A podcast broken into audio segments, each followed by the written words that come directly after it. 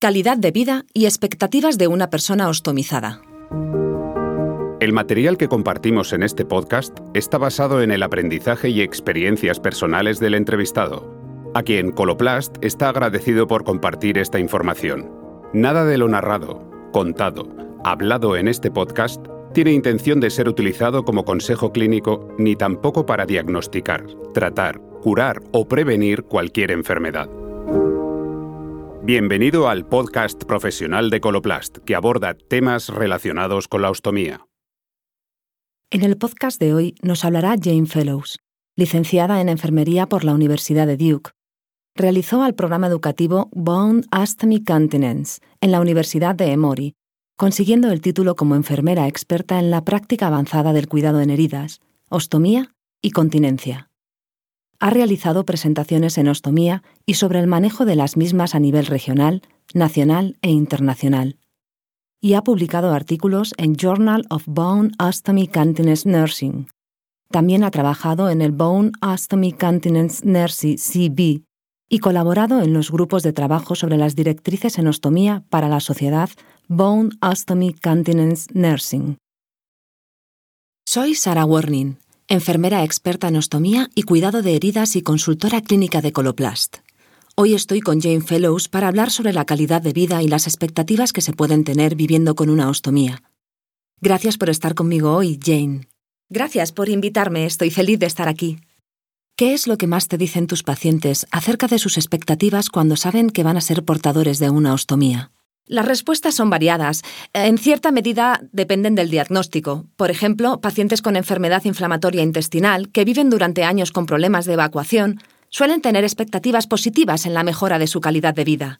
Por el contrario, pacientes con cáncer que no tienen muchos síntomas se sienten deprimidos ante la idea de tener una ostomía temporal o permanente, asumiendo que afectará negativamente en sus vidas. Aparte de esto, se pueden ver influidos por la cantidad de información que posean acerca de lo que les va a pasar.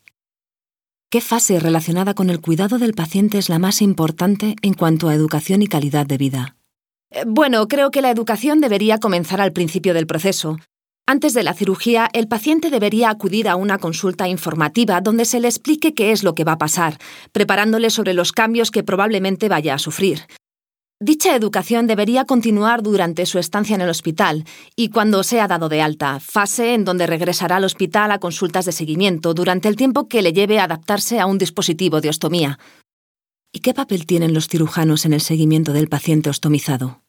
Es importante que los cirujanos expliquen a los pacientes el tipo de cirugía que van a realizar, que les describan cómo va a ser el estoma que les van a realizar durante esta cirugía, que les tranquilicen sobre su curación y analicen con ellos el informe de patología que les ayudaría a reducir sus niveles de estrés y de ansiedad.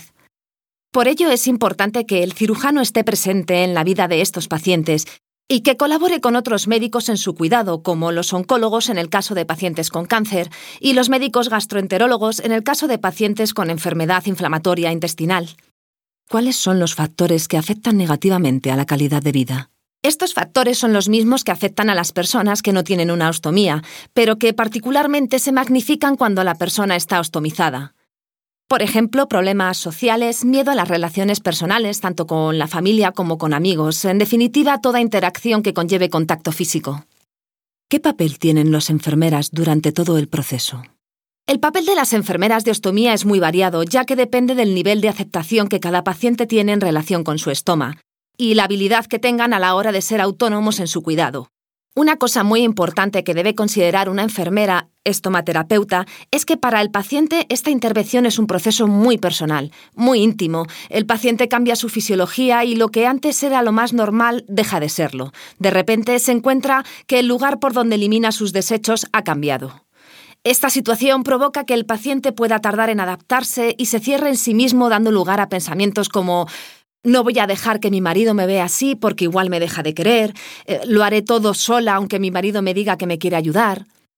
Otro tipo de paciente es aquel que no quiere saber nada del estómago, ni siquiera lo quiere mirar, y para ello pide ayuda a un familiar o a un amigo o contrata a alguien para que le ayude. Se les debe orientar, indicándoles que su comportamiento no es nada realista y que deberían realizar un cambio inmediato para poder superarlo y adaptarse a la nueva situación, que les llevará algún tiempo. Por todo esto es importante que las enfermeras estomaterapeutas escuchen lo que el paciente les está diciendo, le apoyen, enseñen y trabajen con ellos. Sí, es algo a considerar. A veces como enfermeras estomaterapeutas necesitamos dar un paso atrás y prepararnos para ver cómo les enseñamos teniendo en cuenta su aceptación, sus miedos, etc. Exactamente. Escuchar y comprender al paciente son los pasos que les ayudarán a aceptar los cambios en su cuerpo y su situación durante todo el proceso. Sí, absolutamente. ¿Y cuáles son los factores que pueden afectar positivamente a la calidad de vida del paciente ostomizado? Tener un buen dispositivo de ostomía es muy importante. Tienen que saber que la bolsa es fiable y que no les hará sentirse avergonzados socialmente por tener un estoma. Tienen que saber que esta bolsa les protegerá del olor y que no tienen por qué aislarse en sus casas. Además, el apoyo de otros pacientes ostomizados les ayudará positivamente en su proceso de adaptación. Creo que estas dos situaciones ayudarán a los profesionales sanitarios a llevar mejor el cuidado de sus pacientes, por lo que un dispositivo seguro y un buen apoyo de otros pacientes ostomizados les ayudará a superar este problema. ¿Cuál crees que es el problema que más impacta negativamente en la calidad de vida del paciente y que no se trata? El problema que más escucha hablar a los pacientes y al cual no se presta mucha atención tiene que ver con la intimidad y la sexualidad, en particular en las mujeres, porque normalmente es un tema muy relevante y doloroso para ellas. Hay muy pocas soluciones para este problema y muchos médicos no saben cómo dirigirlo porque creen que no pueden hacer nada al respecto. En el caso de los hombres, el problema se localiza a nivel rectal y tampoco se les ofrece soluciones por lo que creo que sería necesario abordar estos temas. También es cierto que muchas enfermeras no saben cómo atajar este problema, a lo que se le suma que muchos pacientes sienten vergüenza a la hora de mencionarlo, por lo que al final se deja sin tratar. Así que creo que es un área de mejora. Es cierto que los pacientes no piensan en este problema antes de operarse, ya que su principal preocupación es saber si van a sobrevivir, por lo que este problema se aborda después de la operación y siendo uno de los principales motivos de consulta a los profesionales sanitarios. Para concluir, ¿cuánto tiempo le puede llevar a un paciente ostomizado volver a tener una buena calidad de vida? Al hacer la guía Bone Ostomy Continence Nursing para el asesoramiento de personas con ostomías, investigamos acerca de la calidad de vida de estos pacientes, analizando diversos estudios realizados en un periodo de cinco años, en diferentes países con diferentes culturas, y se consensuó que el periodo mínimo era de 12 meses. Esto no quiere decir que un paciente se tenga que adaptar en ese tiempo, pero la mayoría de las personas requieren de aproximadamente un año para adaptarse a la nueva situación, y esto lo estoy incorporando en las charlas que les doy a mis pacientes.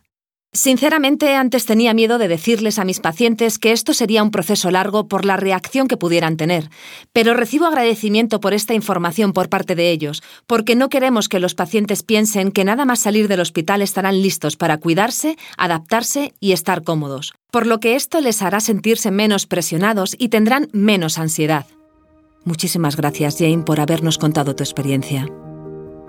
Gracias por escuchar este episodio de los podcasts relacionados con temas de ostomía que forman parte de Coloplast Professional, donde creemos en la educación clínica para solventar los problemas vinculados a las ostomías. Para más recursos educativos de Coloplast, visítanos en nuestra página web Coloplast España o en coloplastacademy.es.